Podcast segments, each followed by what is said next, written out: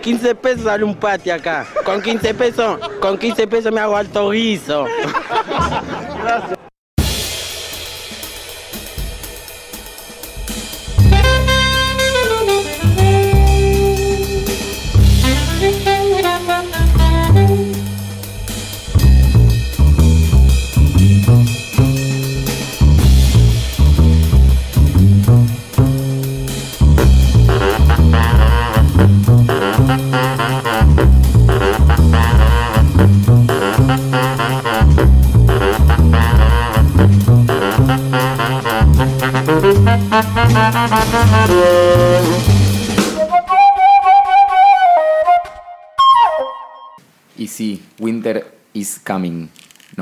realmente se está yendo, pero no podíamos dejar de hablar de los guisos. Eh, cabe aclarar que este capítulo estaba pensado para cuando hacía más frío, ya estamos grabando con unos 15 grados de temperatura.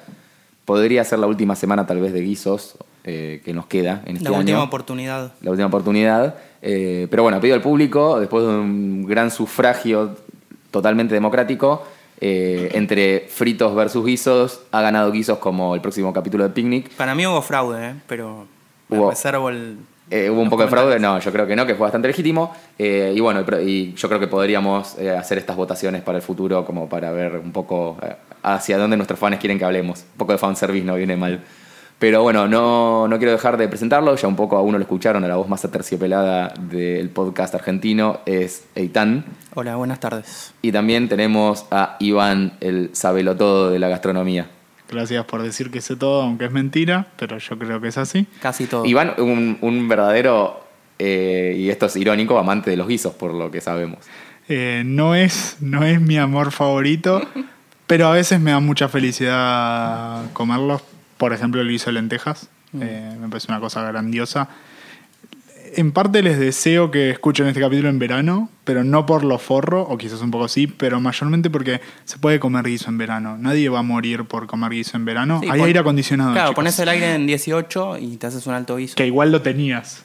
No es que no tenías el aire en 18, lo tenías puesto en 18, cocinas. Es El como- guiso se hace solo, eso es una gran, gran ventaja del guiso. Pero ustedes se clavarían en 23 No, jamás, de enero, jamás. aunque esté el aire en 12. Brindando, brinda- el 31 de diciembre brindando Claro. con un guiso de lentejas. Sí, mal. Bueno, Sí. pará, perdón, pero la- ya hablaremos de la mesa navideña y de Año Nuevo, pero tenemos cultura de comida de invierno. Tal cual. eh, así que, ¿por qué entonces, no un así que, ¿por qué no? guiso de lentejas?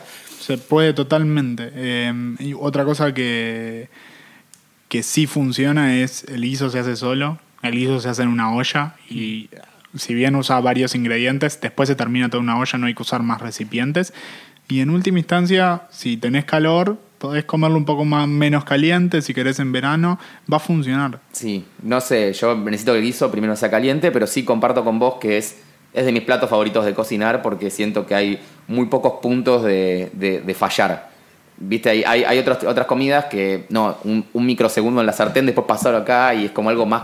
Y esto es un proceso de Una donde cocción el larga. margen de error, claro, puede ser de una hora. Y aparte- Tipo, no hay- no hay Uy, forma me lo olvidé en el Claro, fuego y está perfecto. Te lo dejas, te lo dejas seis días para que la cagas. Como hacer salsa de tomate, la puedes ir probando mientras la vas haciendo También, y y puedes rectificar cosas. Totalmente. Que eso hay cosas, muchas que lo permiten y la gente no lo hace. Que no probar la comida mientras la están haciendo y no rectificarla mientras la están haciendo es un pésimo error. Sí, Salvo que Eh, seas un mega capo de, de las medidas que agarres. Los megacapos sal en general, prueban. eh, cuando le ponen condimentos tipo sal, pimienta y demás, eh, rectifican al final, porque es muy difícil, eh, porque obviamente como el agua se va evaporando, vos no podés saber cómo va a quedar después algo Los mega que- capos prueban. No, y además seguramente eh, dejan, se dejan, se tiran a menos para después rectificar al final, porque si le llegas a Si poner de te más, pasás, fuiste. cagaste, ¿no? Te voy a decir algo. Mucha gente mega capo prueba el agua en la que va a hacer los fideos para ver si está bien de sal.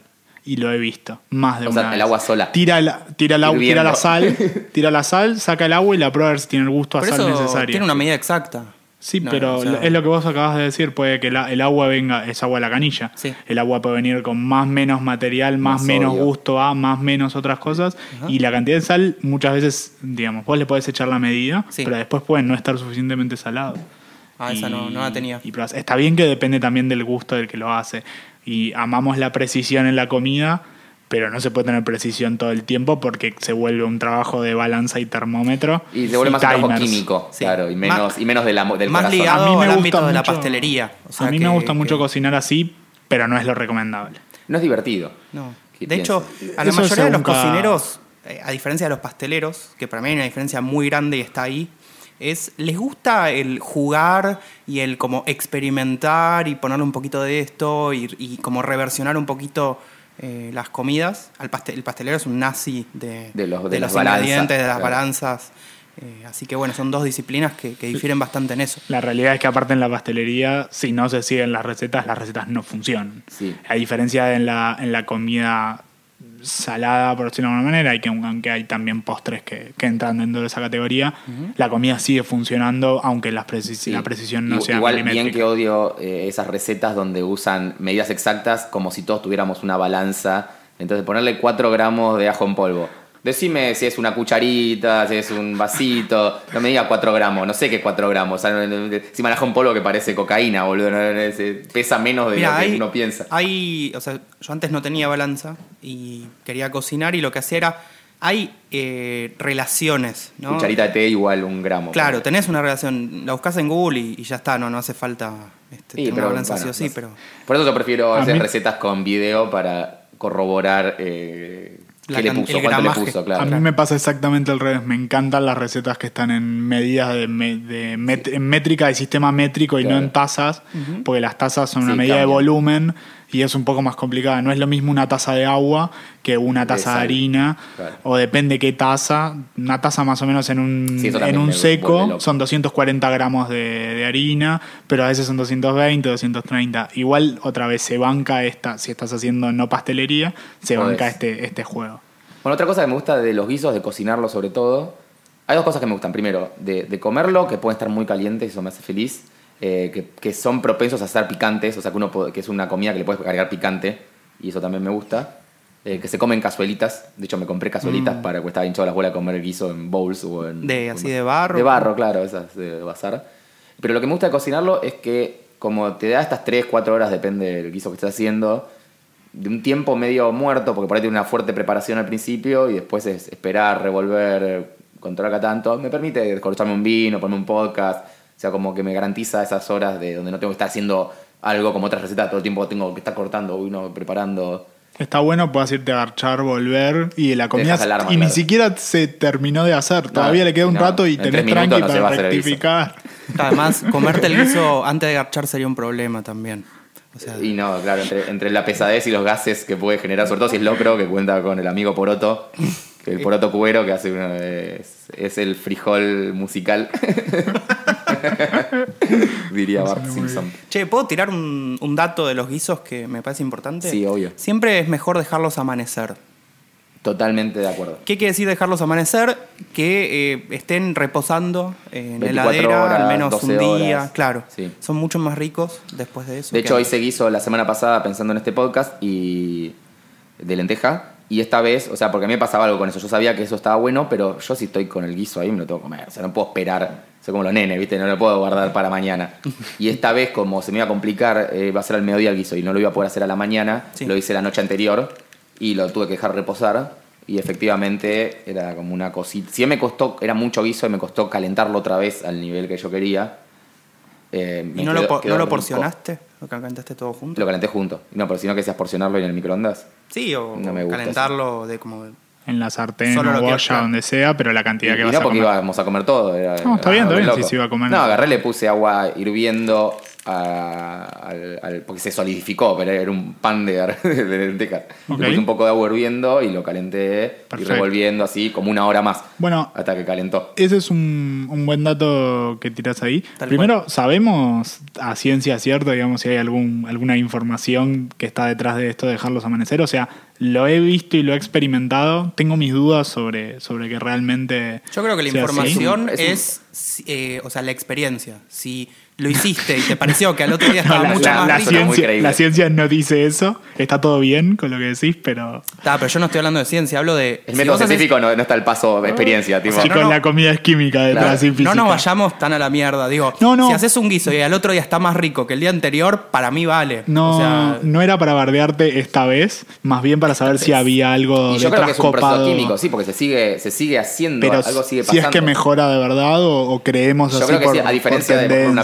Pieza de sushi, que, que si la dejas un día empeora. pudre. Eh, yo creo que en el guiso sí. Yo tenía igual la duda si lo ¿Qué tenía que dejar en la, en la heladera. le quité el ejemplo la- más de lo próximo, está tanto un, pe- un pescado fresco. Claro, pescado fresco, un día después ya no es tan fresco. Pero no, y es un proceso químico, yo creo que sí que... No, sí, simplemente si lo sabíamos. No, de hecho, bueno, esto, al guiso, cuando lo estás haciendo y le tenés que agregar más agua porque se evaporó y todavía no llegó, hay que agregarle agua caliente también. Porque si le llegas a tirar agua fría mientras está pasando la magia en ese hervor, cortás el hervor y pasan también cosas malas con, con este proceso químico, del cual estamos hablando sin saber.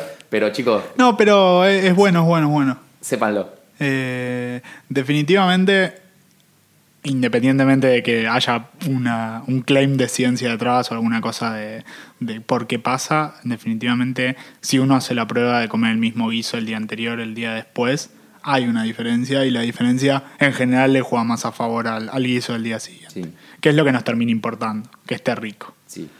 Bueno, pero antes de meternos en este mundo apasionante de guisos y menjunjes, eh, deberíamos hacer un follow-up del episodio de comida asiática que grabamos. Que si no lo escuchaste, escúchalo. Porque si no este follow-up no te sirve para nada. ¿no? Exactamente. Primera parte importante, Eitan, ¿nos contás de dónde viene el pistacho, por favor? Que fue una, una- una que encima era eh, crónica de una muerte anunciada, o sea, ya dijimos que era follow-up en ese mismo momento. Bueno, el pistacho viene de más o menos de Uzbekistán. Eh, no podemos chequearlo No puntualmente. podemos checar si es un país de verdad o es un país imaginario. No porque tenemos que estudiar ya demasiado y tampoco nos gusta tanto. Uzbekistán. Uzbekistán. De esa zona. Ya bien, es O aledaños. En un, es Irak. en un momento donde Uzbe- Uzbekistán no estaba ahí, claramente. Claro. Eh, creemos que del conurbano de Uzbekistán, De Uzbekistán. pero no está chequeado. O sea, vos el, el pistacho que te estás comiendo en tu casa, ahora en este momento, fuiste a la dietética y te comiste esa bandejita por 1200 pesos, eh, es de, de Uzbekistán. O sea, estamos a, un- a una semilla de separación de ese país que en- para mí no existe. Eh, la verdad, no tengo información al respecto. Otro Eh, follow-up, bueno.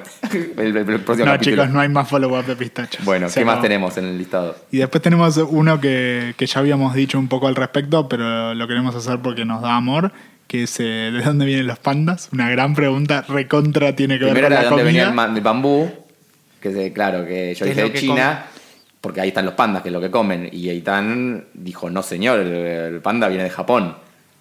Bien, están. ¿Y, y de dónde viene el panda? eh, de China. ¿Que ¿Tenés algo más que decir? No, nada más. Apostaron, chicos, Apostamos. que le ibas a gritar en la cara que vienen No, de no. China. Creo que recuerdo haber dicho que no iba a regocijarme en su derrota. Pero aprovecho este momento para mandarle un saludo a Agus, que tiene una marca de remeras llamada Get Wild, que está hecha con tela de bambú, que me parece que es propicio. Así que chequen esas remeras, son muy suavecitas. Son hipoalergénicas. Sí. Y Eh, sirven para hacer ejercicio, sí. con la transpiración funcionan muy bien y son como si te abrazaran. Un panda. Totalmente como si te abrazara un panda de China sin garras, porque no te arranca la Sí. espalda. ¿Algún otro follow-up o de- después fuimos bien? No, con eso estuvimos bien y el resto de las cosas ya no nos importa. O sea, todo lo que decimos lo creemos y ya. Perfecto. Bueno, entonces sumerjámonos eh, en una olla hirviendo de guiso con chorizo colorado y panceta.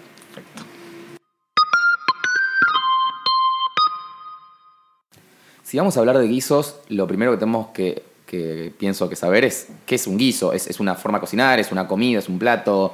Eh, y para eso, ¿quién mejor que Eitan, eh, nuestro investigador estrella, entre tantas cosas estrella que es, El Sherlock Holmes. el de- Sherlock Holmes de, de la, cocina, eh, nos va a contar qué, qué es un guiso, Eitan, contame. Básicamente un guiso es una técnica para cocinar de olla, donde los ingredientes primero se rehogan en, en aceite o alguna materia grasa y después se cocinan con, con algún líquido, que puede ser una salsa, puede ser agua y demás. Básicamente eso es... Listo, la- bueno, la- la- eso fue el guiso. Gracias, nos vemos en el próximo episodio. Esa es la acepción básica de guiso. Y después, obviamente, hay millones eh, de, de tipos de guisos diferentes en lugares del mundo Mi- diferentes. millones es, es- es como. Está chequeado. Está chequeado. 1.500.094 guisos. A la mierda. Ya que estamos en guisos, porque, bueno, Andy un poco ya lo dijo, pero podemos volver sobre eso. ¿Qué- ¿Cuál es el guiso que más les gusta?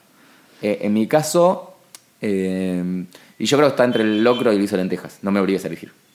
El guiso de lentejas lo puedo comer más veces, el locro lo puedo comer una vez por año. ponele, Mm. no.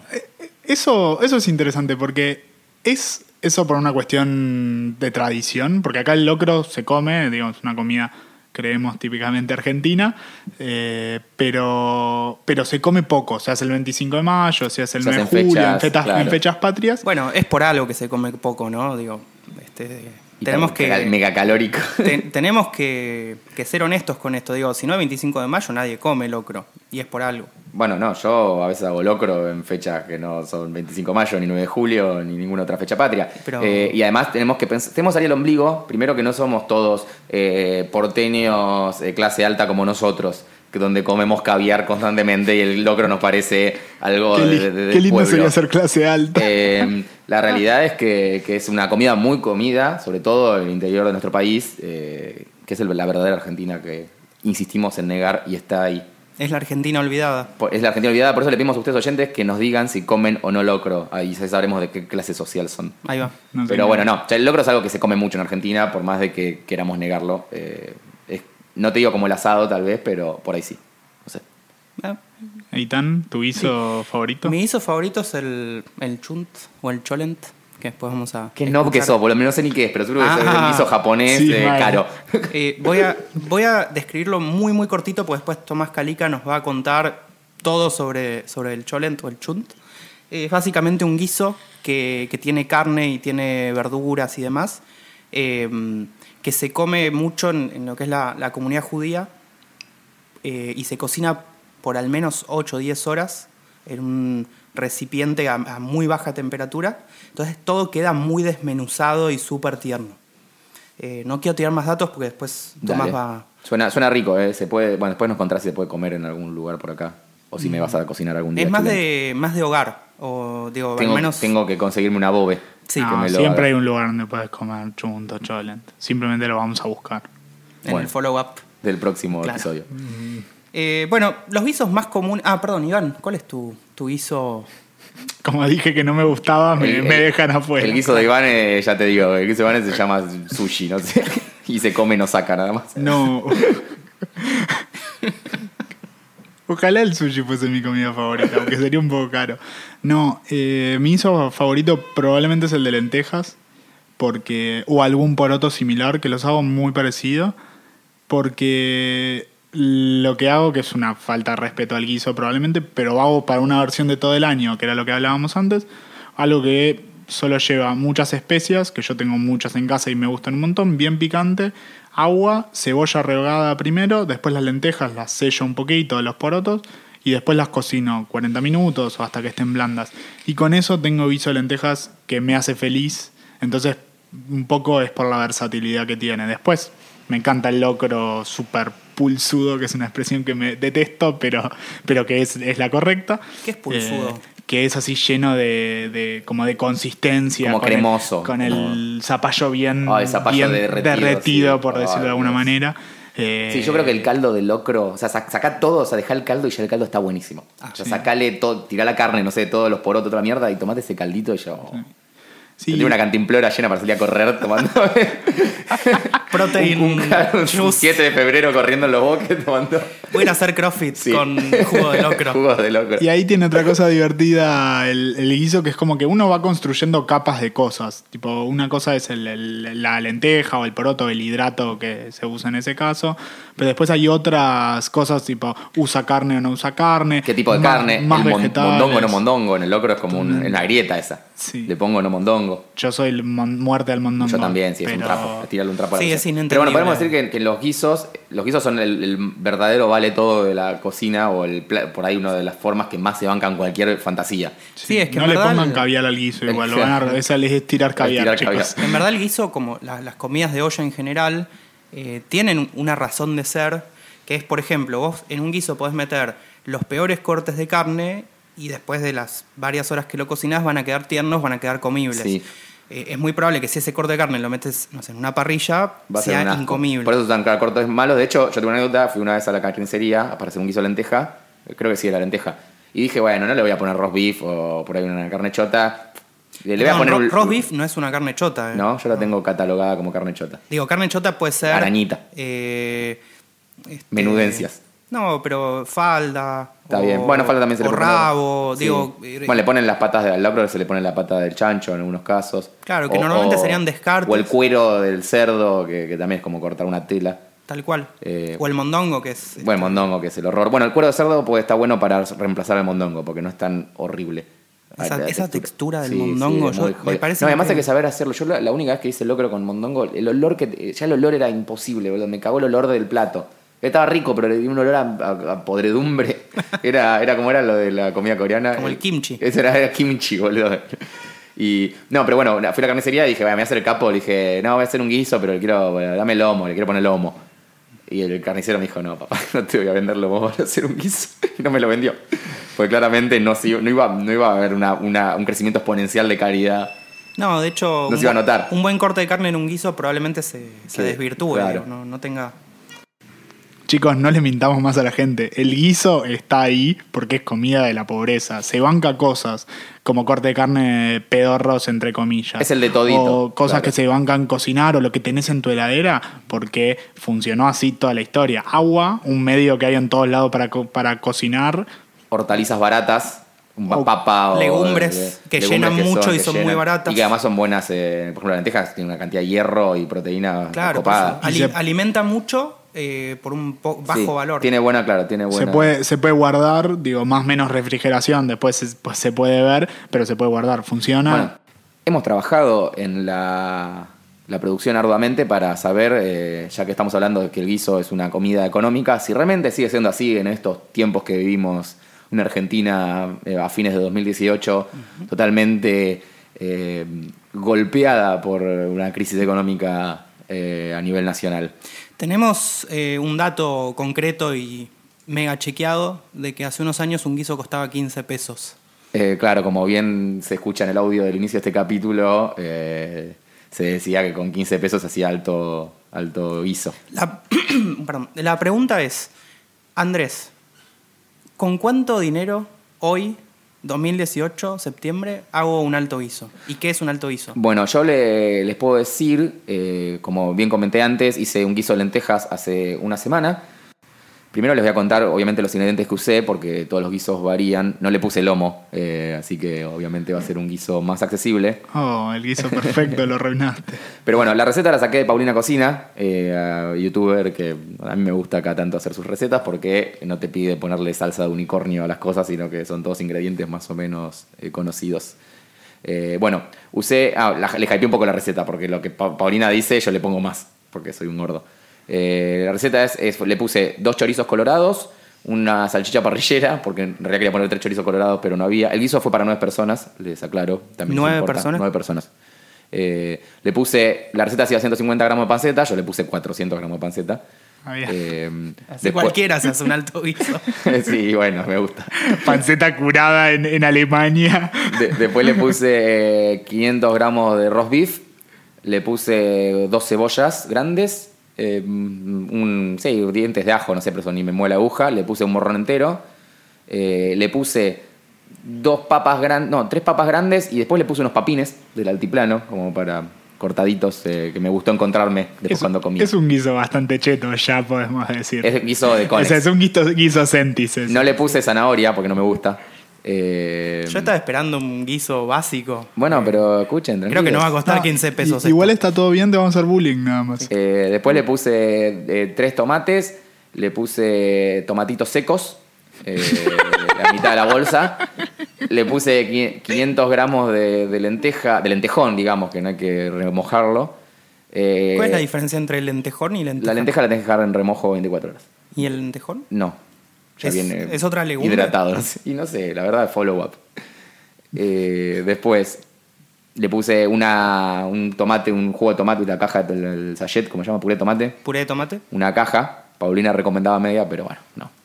Eh, son sal pimienta, que ya tenía, ajo en polvo, pimentón, Eh, varias hojas de laurel, Paulina decía dos, pero yo le habría puesto como cinco. Porque el que se encuentra el laurel lava, entonces yo necesitaba maximizar, como era mi casa, no quería lavar yo. Dije, bueno, el que encuentre. Tenía más opciones de que alguien encuentre un laurel. Está muy bien. Está perfecto. Eh, orégano, aceite de oliva, perejil. Eh, realmente lo suelo robar el perejil, pero en este caso creo que lo pagué. Eh, El comentario es bárbaro. sí, porque el perejil se regalaba y de pronto lo- te lo empiezan a vender todo. boludo, que no me Yo sabés perejil, cuál, hay que robarlo. ¿sabés qué técnica uso para, para que me den perejil gratis? Le hago la compra y después, Después, de que le pagué sí, le digo. Yo también "Che", hago lo mismo. Y sí, no les daba para Sí, cobrártelo. no. Eh, y después, además digo poquito, porque si te sacan un manojo así que necesitas cuatro hojas nada más. Bueno, y también te llevaba media botella de vino. Ah. Paulina decía un, nada, media- una copa, no media botella, una copa de vino, la otra parte me la tomé. ¿Vino blanco o vino no, tinto? vino tinto. Paulina decía que podías ponerle vino blanco, para mí no, es vino tinto, el guiso lenteja. Cual- cualquiera de los dos va a funcionar. El tinto le va a dar color, pero en tema de Claro. sabor, el alcohol se evapora, es lo mismo. Bueno, cuestión, ¿cuánto creen que costó esto? Y para mí, 1500 pesos. No, perdón, yo te digo cuánto pagó el comensal que comió. Digamos, yo te lo... Bueno, multiplicado por 9, lo que vos digas. Ponele que sean 10, digo, para, para hacerlo redondo. Nueve. Pa- Pero sobró. Por eso, digo, para, para hacerlo dividido 10, eh, para mí, cada persona debería haber pagado 200 pesos. Ok. Sí, yo también me mantengo 170, 200 por ahí. No, la verdad es que este guiso costó la módica suma. Ah, y incluyó pan de salvaje bakery para acompañar. ¿eh? Que eso fue la mitad de la inversión. Eso equivalía a todo el presupuesto del guiso. Claro. No, no, dos dólares por persona. Eh, a razón de 81 pesos de ese momento. Ah, bien. O sea que no, maneja- no son los 15 pesos, obviamente, pero. Bueno, son los 15 pesos de, De esa ahora. época. Claro, teniendo en cuenta la, la inflación y la Así que, realmente fue sorprendente porque generalmente cuando yo hago eh, comidas, viste, que invitamos, a- si querés no estaba incluir, no sé si ya incluir los, creo que hasta incluir un vino. Ah, bueno. Algo así. Eh, en la otra mitad Después, la, del después la gente trajo bebidas y La todo. otra mitad del que Claro, le Después puse. los otros 30 dólares eh, y después de escabio. Bien. No, pero me pareció bastante barato. Generalmente cuando hago comida, eh, siempre son eh, pesos argentinos, siempre terminan siendo 300, 400 pesos y acá eran 80 pesos. O sea, que tu guiso cheto salió 80 pesos, podrías hacer uno por 50, 60 quizás, y que sea súper respetable. Tal cual. De- eh, eh, ah, sí, si le saco panceta, todo- sí, si, lo hago más austero como vos, que, que por ahí solo le pones las legumbres y nada más, sí. Sí. Pero, pero sí, y fue muy rico. Fue muy celebrado. Eh, bueno, Igual el secreto para mí es que se licúen muchos comensales. Si lo, si lo hubiese hecho para cinco personas, cuatro personas, hubiera sido más caro. Bueno, pero Porque hay cosas que no podés fraccionar, comprarme. No, pero hay cosas que ya te cuestan. por ejemplo, Y no sé. Yo por 400 gramos de panceta le hubiera puesto igual. Bueno, pero esa es otra cuatro. historia. no, porque sos un zarpado de- del guiso. Igual el buen guiso su- estaba rico. Está rico. Yo, a modestia aparte, creo que de los. por- ¿Fue el mejor guiso que hiciste en tu vida? Eh, No, el guiso en sí es lo mejor que me sale, me parece. Ah, mirá. Ah, bien. Nunca nos invitaste a comer, ¿no? Está muy bien. Bueno, el próximo invierno están todos invitados. a pero comer si se puede comer todo el año, ponemos el aire. Bueno, Claro. está bien. Pero, ah, Ah, pero le te- la factura al aire me cuesta tenés que más caro. sumar la No pasa electricidad. La electricidad. Que ahora ya La no pagamos tiene- entre todos. Bueno, eh, tuvimos la oportunidad, la linda oportunidad de entrevistar a Tomás Calica, eh, chef de Michigan y experto en, en lo que tiene que ver con la reversión o la reinterpretación de la comida israelí y la comida judía en Argentina. Es el referente de eso en este momento. Eh, disculpen por el audio, fue en la mitad de la masticar, pero creo que va a ser muy interesante. Puedo meter un bocadito ahí. Michigan probablemente es uno de los mejores restaurantes que hay para comer en Buenos Aires, lo cual no es poco. Eh, la comida funciona muy bien. ¿Cómo se nota que este episodio, es- que este podcast es 66% de la cole, ¿no? Pero independientemente de eso, que también es importante, eh, el pastrón de Michigan, el pastrón, eh, tienen pastrón con hueso y sin hueso, el pastrón sin hueso de Michigan es increíble, es una, es una oda a la comida judía, tiene un latke de papa abajo, tiene un huevo frito que es eso lo es medio border, del mundo, queremos... eh, pero es hermoso. Hay un plato que, que es muy muy rico, que es un coliflor eh, hervido en leche, con un proceso muy largo y después hecho al horno como quemado Sí. entero y queda espectacular. Eh, visualmente también es muy lindo de ver. Yo hago ese plato en casa casi todas las semanas. No hervido en leche, pues no hace falta, pero es una receta de un chef con el que Kalika estudió que se llama Eyal Shani, que es un chef israelí. Es una pelotudez de hacer y el coliflor queda increíble. Bueno, cómo se nota que no les gustan los guisos porque estamos hablando de comidas que nada que ver. Pero bueno, vamos a ver qué nos tiene para contar la entrevista, que sí hablan sobre un guiso. Bueno, acá estamos, acá estamos con Tomás Calica, eh, chef de Michigan. Y queremos preguntarte, Tomás, primero, ¿cómo estás? Muy contento lanzando la nueva marca Tujes, eh, trayendo hummus a masticar, que no que de la manera que lo estamos haciendo nosotros no había existido nunca una propuesta masticar como esta y por supuesto trayendo una nueva propuesta de Michigan. Bien, bien. Tujes para, para los que no son de la cole, le decimos es culo o cola.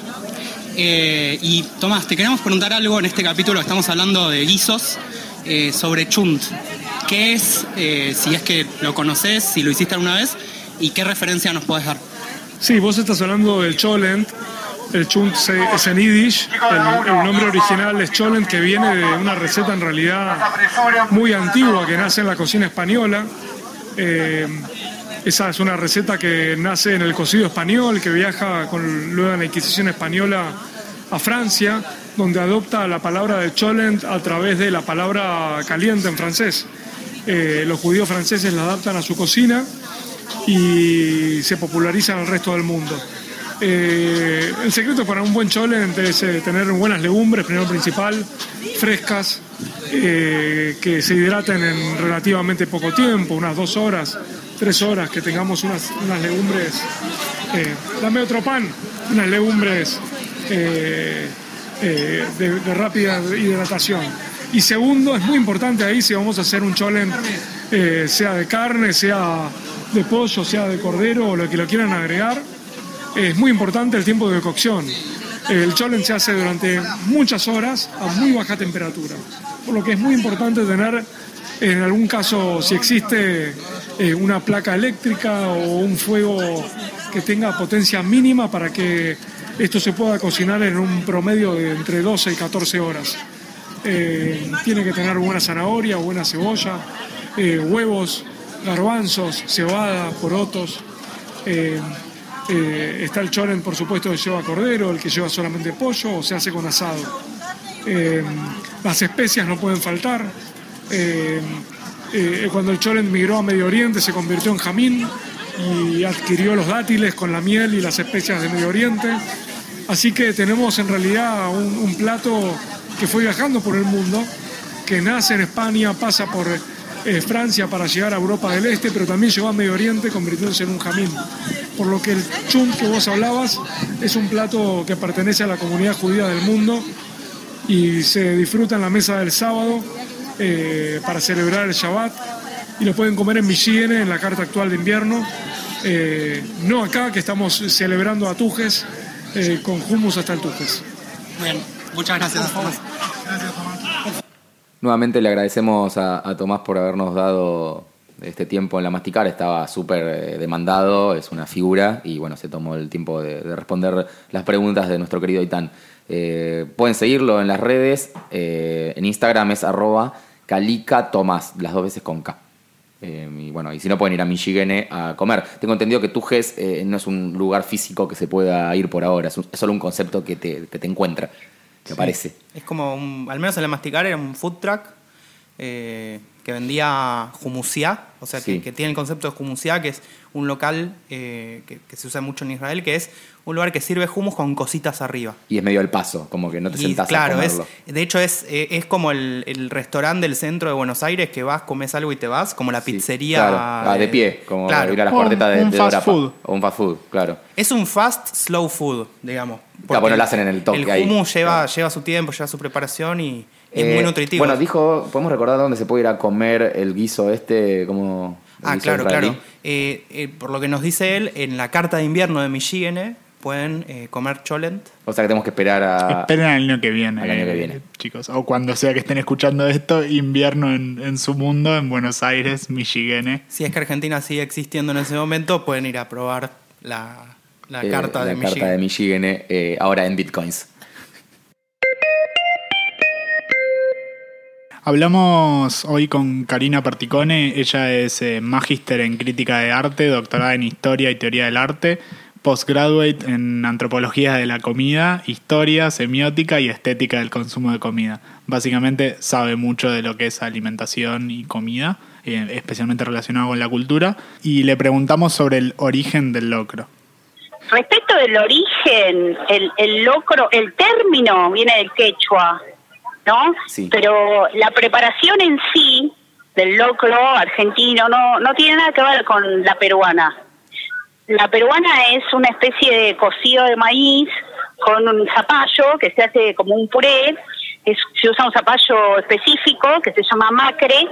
Este, y nada, no es una comida representativa para ellos, ni festiva. eh, no lleva carne, no es necesario que lleve carne. Eh, por lo general lo hacen sin carne y no es, no es una comida que, les, que es importante para ellos.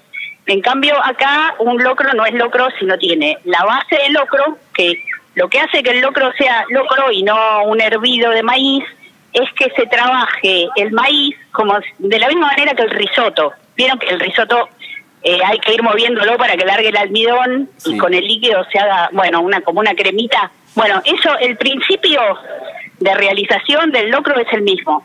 Por eso el locro tiene que estar lo que se llama pisado, o sea, tiene que estar pelada la semilla. La semilla se puede pelar eh, en seco con mortero, rompiendo la cascarita con el mortero y aireándolo, este, o eh, eh, se puede mm, pelar de a la manera de mote pelado, que es el tratamiento, es como una especie de nixtamalización, pero se llama moteado, pero es igual, el mismo proceso. Se pone el maíz toda una noche con ceniza, en este caso ceniza de jume, que es una planta tipo como eh, durita, tipo cañita, este y bueno, y se hace con eso. Mira, me, me quedo perplejo eh, porque yo he hecho varios guisos y varios locros, perdón, y, y nunca hice ese procedimiento. Me acabo de dar cuenta que nunca hice un locro co- correctamente. Eh, nunca hiciste un locro revolviendo, eso No, revol- revolviendo sí, pero no sé, pelando las. Ah, no, lo que pasa es que lo más probable es que el maíz que hayas comprado Ah, ya ya, haya estado pelado, Ah, ¿eh? está bien. Sí, sí, sí, la mayoría... entonces. Sí, sí, sí, el maíz blanco ya viene, se le dice pisar, ya Claro. viene pisado por lo general. Sí, sí, sí, por eso lo haces después y, y te queda. Y- y te- te hago si una al maíz no le haces eso, sí. No, te quería consultar porque yo estuve leyendo que, que como vos dijiste, el locro se extiende tanto desde, desde Argentina, de la zona andina, pero se llega hasta Colombia, buen pasa por Perú, como dijiste. ¿Por qué en Argentina eh, es tan icónico, importante? Con los chicos discutíamos si el locro es o no una comida nacional. Yo sostengo que sí, que es incluso a veces hasta más importante que el asado, sobre todo en el interior del país. Eh, que queremos saber de dónde sale, ¿por qué en Argentina le damos tanta bola? Y porque, a ver, primero porque en Argentina fue una de las comidas que, que resistió la, eh, las modas, digamos, ¿no? Sobre todo en el interior. Y en, el, en la década de los de 60, de 1960, cuando viene la primer gran oleada de rescate de cocina criolla, este, se rescata así el locro, que es uno de los platos con más presencia, porque si uno se, se fija, eh, locro se come, o sea, en, en- en- bueno, como te dije, el peruano no tiene nada que ver con el nuestro, el ecuatoriano tampoco, el paraguayo sí se parece al nuestro, el locro no es solamente de montaña, también el locro se extendió, este, se come, bueno, en toda, se come todo el país, en, en el en, ah, en el litoral se come el locro, se llama locro de provincia y lleva poroto rojo Ah, y mandioca. Pero es un locro, o sea, hay locro en todo el país. El locro mendocino, que lleva dos tipos de chorizos, lleva cerdo y lleva vaca y este se puede hacer de maíz, pero el más representativo, más antiguo es se hace con trigo, es el locro de trigo Sí. y así, o sea, hay locro en todo el, en todo el país. Eh, y nada, es porque es argentino justamente porque existe ese consumo y porque es representativo y porque lo entendemos así desde no hace mucho en realidad, o sea, desde no hace mucho se come para los festejos patrios. Eso no es muy no es una costumbre muy antigua Ah, comer locro para el festejo patrio. claro. Sí, eso no es tan antiguo, eh, es más antiguo comer empanadas para el festejo patrio, eso a fin del siglo XIX ya se está practicando, pero eh, lo del locro es más tardío, pero bueno, Sería Eh, como sí, la es una comida- porteña de cómo comer locro, la fecha patria. Me imagino Sí, yo. sí, en, sí, en algún punto sí, pero por ejemplo en Salta, en Tucumán tiene una presencia antiquísima. eh, hay cartas de, por ejemplo, cartas de, de mm, la familia de Güemes, donde nombran el locro que comían con la montonera, ¿no? La montonera, los que tenían las, las chuzas, que eran esas esas lanzas largas con las que mantuvieron a los realistas a raya y eran los hombres de Güemes. Eh, o sea, tiene mucha presencia y, por ejemplo, uno de los primeros testimonios que hay de comida argentina del siglo XVIII es un locro, Es el locro. en el norte de Santa Fe. Y me imagino- un locro, es un locro distinto al, al- al de ahora, pero es un locro y estamos hablando de 1750 más o menos. Podríamos decir incluso el locro es más antiguo que el, que el asado, que nosotros consideramos que es más tradicional. No, a ver, el tema del asado, el asado a la estaca o al palo, acá es re antiguo, Ah, re, o sea, lo- ya lo practicaban, el, el- el asado a la estaca ya lo practicaban los pueblos originarios. Este, pero cuando después de la conquista, bueno, cuando empieza el proceso de mestizaje, qué sé yo, ya eh, hay testimonios del siglo XVII, de las, el asado es como la, la preparación básica nuestra, pero además porque ya en el siglo XVII estaban las, las famosas vaquerías, que eran como unas especies de salidas de caza de ganado. Era tanto el ganado cimarrón, el ganado silvestrado, que salían en partidas de caza de varios días, ¿no? Entonces venían, iban, cazaban las vacas y volvían. Las vacas no tenían dueño. Ajá. Este, y todo eso, bueno, sí, era asado. Después acá en la ciudad de Buenos Aires se asaba mucho en horno. Previo a la, a la famosa Este. parrilla, digamos. La parrilla aparece después. Claro. O sea, a ver, ahora, recién ahora, porque está esta idea de, bueno, la parrilla se llegó con los ingleses, bla, bla, bla, bla, bla, porque es una versión argentina del grill.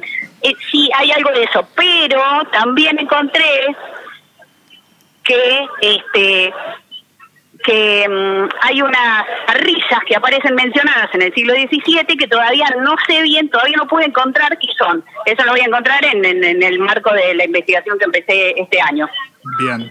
Cari, te, te hago quizás una, una última pregunta. ¿Hay algún otro guiso, digamos, de la tradición argentina que sea tan importante como el locro?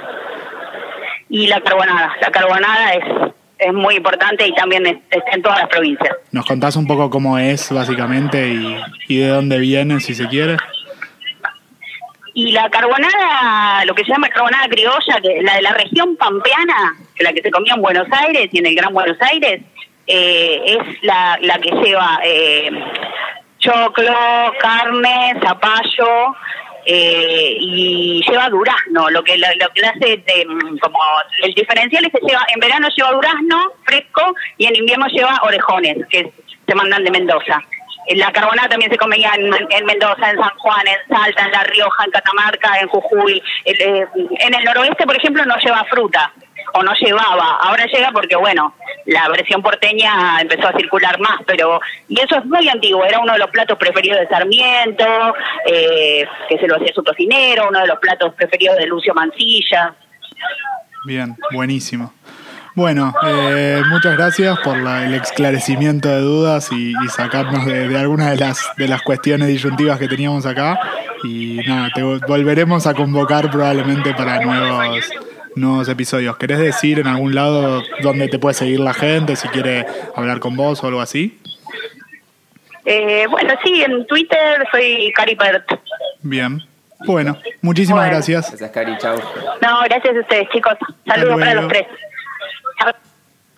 Bueno, y ahí escuchábamos a Cari que, que nos contó un poco de... Nos esclareció. Sí, vi ciertas- muchos gestos, eh, me hacía gestos como que aguante el asado, mientras ella decía que el asado es más antiguo. Yo tenía, no le quise preguntar tampoco porque está muy complicada, pero yo tenía el ent- entendido de que nosotros flasheamos que el gaucho comía asado en la pampa húmeda, pero yo tenía entendido que esa como que era muy inaccesible la carne y que era el guiso lo que el gaucho comía, que la carne la comían algunos nada más. Me gusta Pero para. bueno, no sé. Hay que Podemos dejarlo para un capítulo de Hola, Nerca. Cari, nos olvidamos de preguntarte. Yo en verdad, en verdad tengo la, la, la- la historia opuesta. eh, porque el gaucho era. O sea, en verdad hubi- hubieron dos gauchos. Está el criollo, Está el gaucho que fue inventado por, digamos, en la época de que El- se quería unificar la cultura argentina. claro, el storytelling, digamos, Claro, el Martín el- Fierro dibujado. Ese es el gaucho inventado. Claro. No, no es el gaucho real. Eh, y, y lo que plantea es que era un gaucho que era nómada, o sea, que iba de pueblo en pueblo y cada tanto carneaba una vaca en, en el campo porque había posibilidad y comía lo, lo, lo- lo que necesitaba y listo. Me, Como me que- pareció interesante que esto que decía que las vacas no tenían dueño en aquel entonces. Claro.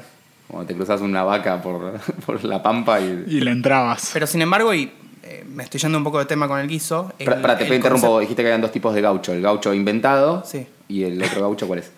El, el que existió realmente, que era de feria con el Martín Fierro. Era, Pero que no- eh, pero que era un sector social re- relegado. No, estaba era- como el gaucho ignorante. Era un gaucho mal visto y perseguido, no, no era ese gaucho que, que después representó a lo que es la cultura argentina. Claro, sí, por eso. No era, no era el español eh, de pura cepa, sino era- sería como un. El criollo, decís. Claro, el criollo, como una un mestizo raro entre. Claro, pero era, vino de su- era una figura que no, no era bien vista y no representaba la cultura argentina hasta, hasta que se lo eligió como, como si fuese la mascota del mundial. Claro, sí. Pero de, De hecho, nuestra mascota del mundial de la dictadura era un gauchito. Con Exactamente. la pelota. Lo que quería contar es que en verdad el, el concepto asado, el nombre asado, eh, al, al corte de carne, se le da eh, mucho después, en la época de los frigoríficos, porque la, la carne, digamos, eh, los que trabajaban en los frigoríficos eran de, de clase baja. Y muchas veces, o sea, el, corte, el famoso corte que nosotros le decimos asado, en verdad era, se tiraba, no, no se usaba. Y por eso quedó ese corte con el nombre asado, porque los trabajadores, en vez de tirarlo, se lo llevaban y lo ponían arriba de la parrilla y comían. Entonces quedó asociado el, asado a- a ese corte con los huesitos. Claro, bueno, bien, me gusta. Eh, para el episodio de asado, yo creo que tendría que haber un episodio de asado. Sí, no de carne, de asado. Esta tarde lo puse en el, Ah, en sí. el, en el Vale. roadmap de episodios. vamos a ver si conseguimos alguna celebridad para eso. Procedemos entonces a nuestra sección de vinos, ¿les parece? El segmento vino. Hoy estamos tomando un torrontés de añada o año. Añada es la versión fancy que le dicen Ay. los sommeliers al año. Exactamente. Eh, y de varietal torrontés. Arruinaron el vino. Arruinaron el vino. Totalmente. El otro día estuve con una amiga eh, hablando de vinos y arruinan el vino los sommeliers. Así como nosotros los sabelotodos de la comida Arruinar arruinamos la comida. sí. ¿De, de qué manera lo arruinaron?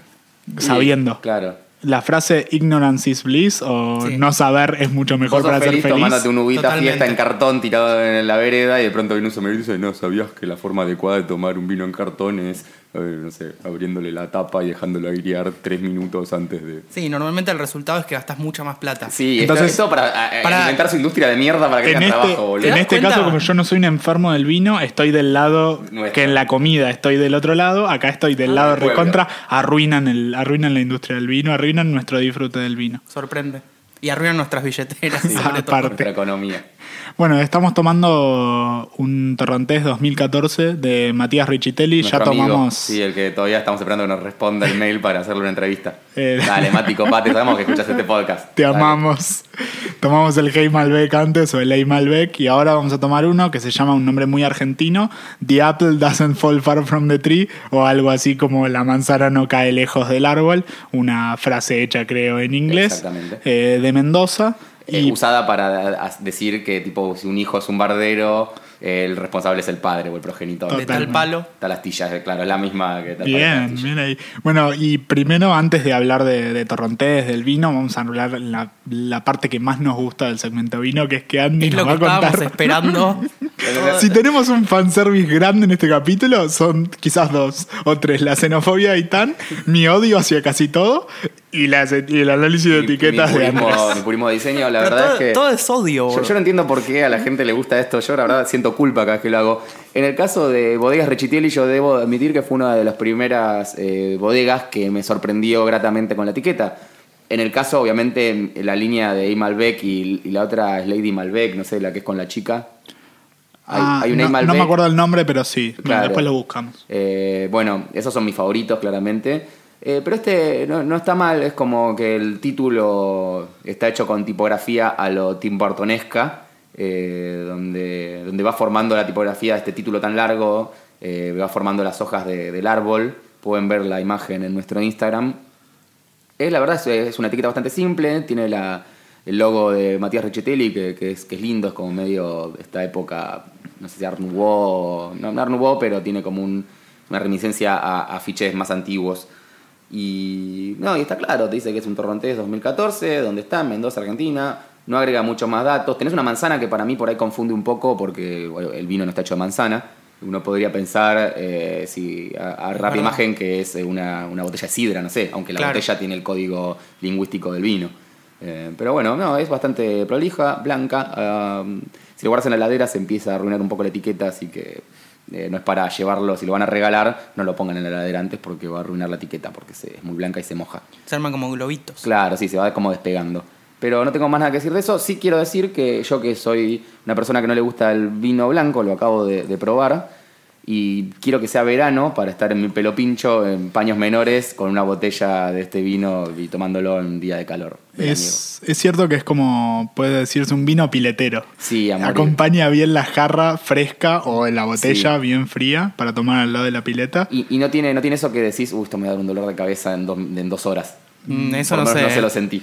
Me Yo- gustaría, antes de que, algo que no hicimos hasta ahora, pero me gustaría que hagamos es, antes de que les diga cuáles son las características de un torrontés, al menos el torrontés tipo, independientemente de que pueda ser parecido o no, que tomen y me digan qué sienten cuando lo saborean, Yo, básicamente. yo ya tengo mi, mi descripción. Eh, quería solo volver a recordarlo. Es, es bastante seco Mm, para sí. ser un vino blanco. Eh, es bastante seco. Sin embargo, es dulzón. Tiene, tiene dulce, pero digo, no es un dulce como por ahí otros vinos blancos. Sí. Eh, No es un cosecha pica, tardía. No pica en boca, que eso está bueno. Eh, en la Toscana una vez probé un vino blanco que era el sommelier te decía, déjatelo tipo 30 segundos en la boca y vas a ver que en un momento te va a aparecer ese picor de, más del alcohol. Eh, y en este caso un poco se cumple eso. Y es muy fácil de tomar. Y- Bien. Y, no sé si sos típico del torrontés o solo de este vino. Yo lo, lo, lo veo muy amigo de las frutas, de la jarra de verano con frutillas, con mango. Para vos decís que para hacer un clericó este vino. Sí. O sea, Es quizás, es demasiado caro, me parece. Bueno, no sé. claro, quizás Ah, es demasiado caro porque, es, funcione bien con un porque es clérico. un vino del 2014, así que probablemente no quieras usarlo en una jarra con frutas. Pero bueno, eh, me hace acordar a eso, me hace acordar a, a verano, me hace acordar a eh, pileta, eh, eh, una situación linda, ¿no? Eh, Me imagino a- al sommelier tipo de la Expo Vinos 2018 diciendo este vino te hace acordar a pileta, tiene notas de pileta, tiene notas de cloro y pelopil y pe- Chicos, lo dijimos recién, este vino es piletero. sí, tiene notas de, de, Totalmente. de- de flota flota. Yo creo que es el, el enfoque Malman de la crítica culinaria, ¿no? Es, es la poesía puesta, eh, sí, sin importar, digamos, la uva, o es la situación en la que vos... Es el Sabina de la ¿no? como que tal cual. ¿Y, y cuándo empieza a quemar cosas? Ah, ¿cómo quemar? El, el- la, la versión vino de, de Malman, si está en la versión No, vino o que- esa es la versión. ¿Cuándo empieza a arruinar las cosas quemándolas? O sea, ¿cuál es el, cuál es el Ah, paralelo? Perdón, eh, fue y- difícil explicarlo. perdón, perdón. Creo que la uva fue hecha eh, a los fuegos. Me encanta. uva quemada. Por eso tiene un sabor Vino ahumado. ahumado. No, pará, no, no tiene, no tiene notas de ahumado. No, no, no Este, tiene. es un, solo un chiste. Bueno, les leo algunas de las características de un torrontés clásico de Argentina, lo cual es difícil porque puede ser muy, muy distinto a eso, pero como dijeron, es un vino fresco, es bastante aromático, se sienten, Eitan dijo las frutas, puede ser eh, flores también. La acidez es moderada, que eso es lo que te da que no sea tan seco ni tan te la pega en la pera como, como otros vinos blancos, que quizás es lo que no te gusta, Andy, de los blancos, que sean tan... A mí me gusta más que sean eh, secos, digamos, no me gusta que sean dulzones. Claro. Ok.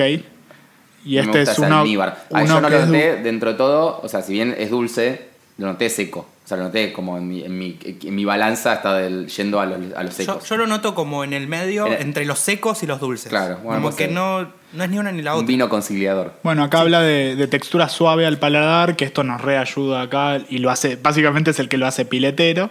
Y bueno, y aromas a melocotón y albaricoque, bueno, ahí ya no, sí, ya no a va. buscarlo. Una cosa más que quiero decir sobre este torrontés, habitualmente, y acá los, los sommeliers, como siempre, los enólogos me van a cagar a tiros, pero habitualmente los, los torrontés mejores, entre comillas, de Argentina son del, más del norte, o sea, de Salta, de La Rioja, de Jujuy. Eh, y este es un torrontés mendocino, lo cual le debe dar- dar algunas diferencias que no sabemos cuáles son, obviamente, porque como ya dije, yo en este lado estoy del lado, Pero del lado de los ahí. no conocedores, Sabemos que están ahí que tienen que encontrarlas. pero es, un, es distinto por lo menos respecto a los otros. Ya hablamos de Matías Richitelli, así que me parece que no tenemos que ver las fotos de su familia esta vez. No, no. Eh, y sí que nos tenemos que terminar la botella, que ya le queda poquito. Perfecto. Bueno, y mientras disfrutamos este vino, podemos pasar a dar cierre a este episodio, sino antes saludar a nuestra audiencia que... ¡Los saluditos! Sin ellos no somos nada, los queremos mucho. Eh, realmente nos, no- nos pone muy contentos que cada capítulo nos escriban cientos, si no miles de, de oyentes eh, diciendo cuánto les gusta esto que hacemos con mucho amor. eh, ¿Se y- podría decir que odiamos cosas pero amamos personas? Eh, Totalmente, que es lo más lindo, ¿no? Odiar cos- cosas materiales eh, o experiencias, pero amar personas. que es- Sí, mejor sería no odiar, pero bueno, no Claro, entramos No ahí. podemos. eh, no podemos Jesús. evitarlo. Pero sí amamos a nuestros oyentes, eso definitivamente. Así que bueno, podemos empezar agradeciendo a, a, a Erne Ross de, de Out in Bass, si quieren irse a un pub crawl, vayan con Erne, que eh, agradeció la mejora que tuvimos en el audio del último capítulo, sobre todo en la entrevista. Gracias Erne, realmente creo que no, no sé si hicimos algo nosotros, pero bueno, se te está acostumbrando el oído, me parece, a nuestras sandeces. Después le queremos agradecer a Lean, también parte del equipo de Emprending, eh, que nos banca y, y que creo que ahora ya volvió de México, pero estuvo en México tomando bastante tequila. Le podríamos preguntar eh, un poco sobre México y la comida. Y también estuviste hace poco, así que también Sí, podrías sí. responder a eso. Eh, ¿Quién más tenemos? A Calu, que nos dice que es fan. Sí, además que escucha con el novio y que hacen como hace la gente viendo las series, esperan Ah, a estar juntos no, me- para poder escuchar el Me podcast. muero de eso, boludo, Sí, totalmente. Del- Bueno, na- nadie- nada de hacer trampa y escuchar este episodio sin tu pareja. Y además es la que es la persona que conozco que más sabe de vinos y es la que nos hace bullying por cada segmento de vino. Bueno, te esperamos. Porque está del otro lado. En algún Claro. episodio queremos tu dosis de snobismo vitivinícola en nuestro episodio, en nuestro podcast. Muy bien. Después le queremos agradecer a Romiliv, arroba Romiliv guion bajo, y digo su Instagram porque tiene básicamente fotos de comida. Yo la conocí por Instagram, es amiga. Quiere venir a participar del podcast, pero todavía no sabe de qué quiere hablar, así que no la vamos a invitar eh, hasta que no sepa de qué hablar. Me- tengo muchas ganas de que empecemos a abrir las puertas de este templo de grabación para que venga gente a, a compartir el cuarto lugar de micrófono que tenemos disponible. Me gusta. Eh, así que, que bueno. Eh, si oyentes que nos escuchan, si quieren, pueden eh, decirnos qué opinan sobre que, que venga gente. Acá somos muy parciales a favor de que venga la gente, pero pueden decir qué opinan. También le agradecemos a Danilo, eh, arroba danusmigus, eh, que nos escribió por Instagram y nos dijo que nos, nos habló- nos opinó sobre lo que dijimos sobre el umami. Bien. Nos, Tuvimos- nos agregó un poco más de, de info. Tuvimos algunos cruces lindos, eh, algunas discusiones, pero muy bueno, muy buen oyente. ¿Se resolvió? Eh, bueno, viste cómo son estos cruces que tenemos, nada se La- resuelve. La famosa grieta. Bueno, yo, yo quiero decir que cuando escriben a nuestro Instagram y la respuesta es antipática y violenta, no soy yo, Andrés. ¿Es Eitan o es Iván? En general es Iván, Eitan pero a manda veces corazones, Eitan manda corazones. cosas lindas. También queremos saludar a Juan G, otro compañero de- del equipo de Emprending, eh, y que nos pide fuertemente eh, la entrega de Pastrón. De, de que no se ponga la gorra el de Michigan, eh, que, que entregue el pastrón pidió. Totalmente. Dice, eh, Calica, entrega el Pastrón. Después queremos agradecerle a Mai, que nos dijo que le gusta mucho mi nivel de haterismo. Parece que es su, su fanservice favorito que hace este, este programa. Y a Matías Kepper, que nos mandó a laburar, a agarrar la pala a laburar, porque estamos tratando mucho entre el episodio asiático y este que estamos grabando ahora. Eh, Y así que, Matías, estamos trabajando para vos. Eh, este es un nuevo episodio, espero que lo disfrutes. Y además nos dijo que eh, le gustó mucho cómo lo describimos, diciendo que era más hater que yo en el capítulo de comida asiática. Bueno, podríamos traerlo a Matías y hacer un episodio del, del odio absoluto. Odio absoluto me gusta para el nombre. Bueno, y, y- Y finalmente, si nos quieren escribir y comunicarse con nosotros, eh, arroba picnic podcast en Instagram, eh, escríbanos, putéennos, mándenos recomendaciones, todo nos encanta. Llegan algunas cosas re interesantes y otras que, bueno, hay que descartarlas como siempre, Eh, pero cosas re interesantes. De hecho, este capítulo fue producto de la de la, de la interacción con nuestros oyentes en, en Instagram y si no nos pueden escribir a picnicpodcast.gmail.com por mail. Pero la verdad es que en Instagram se hornea toda, toda La la, magia la eh, fuera del audio. Y también yo aprovecho para decirles que si nos escuchan por cualquier aplicación de podcast que sea, nos den un rating positivo, nos, lo, lo comenten, porque eso la verdad hace que escalemos en, el, en estos algoritmos de la internet para que más gente descubra nuestro podcast. Hace Y poco estuvimos cuando- muy, en un muy buen puesto en Spotify, eso nos trajo oyentes. Pero bueno, si eso no se estimula, eh, caemos otra vez. Y además, cuantos más votos positivos, Iván va a ser más maligno, así que les recomiendo votarnos y votarnos con cinco estrellas. Todavía no les vamos a pedir plata, pero, pero por favor escúchennos porque nos ayuda un montón y nos ayuda a que el podcast esté mejor para, para ustedes, que son los que para lo que lo hacemos. Sí, vamos a practicar y estudiarlo más porque si nos escucha mucha más gente nos va a dar más vergüenza mandarnos cagadas o decir mentiras. Así que, o no, o tal vez no. O haremos mejores follow-ups. O haremos Claro. mejores follow-ups. Tendremos un asistente de follow-ups, El primer empleo, ¿no? Contratamos a un becario. Un becario. Nos lo violamos. Como todos los becarios siempre No, se ¿por violan, qué? boludo. Porque a todos los becarios se los violan siempre. Che, Nosotros- yo no estoy, a- yo no este estoy de acuerdo con esas declaraciones del señor Venía bien este capítulo. Y se me- fue al en lo diablo. que le pasó a, a Coso. No, A- este, este podcast no apoya, no apoya lo que acaba de decir Santi. ¿Por qué siempre va re no volés por el vino, boludo? No me den más vino al final del capítulo. Démelo cuando terminemos de grabar. Es verdad. Bueno, Pero además much- me sirven agua cuando sirvo vino. muchas gracias por todo. Un saludito. Chau, sis. Thank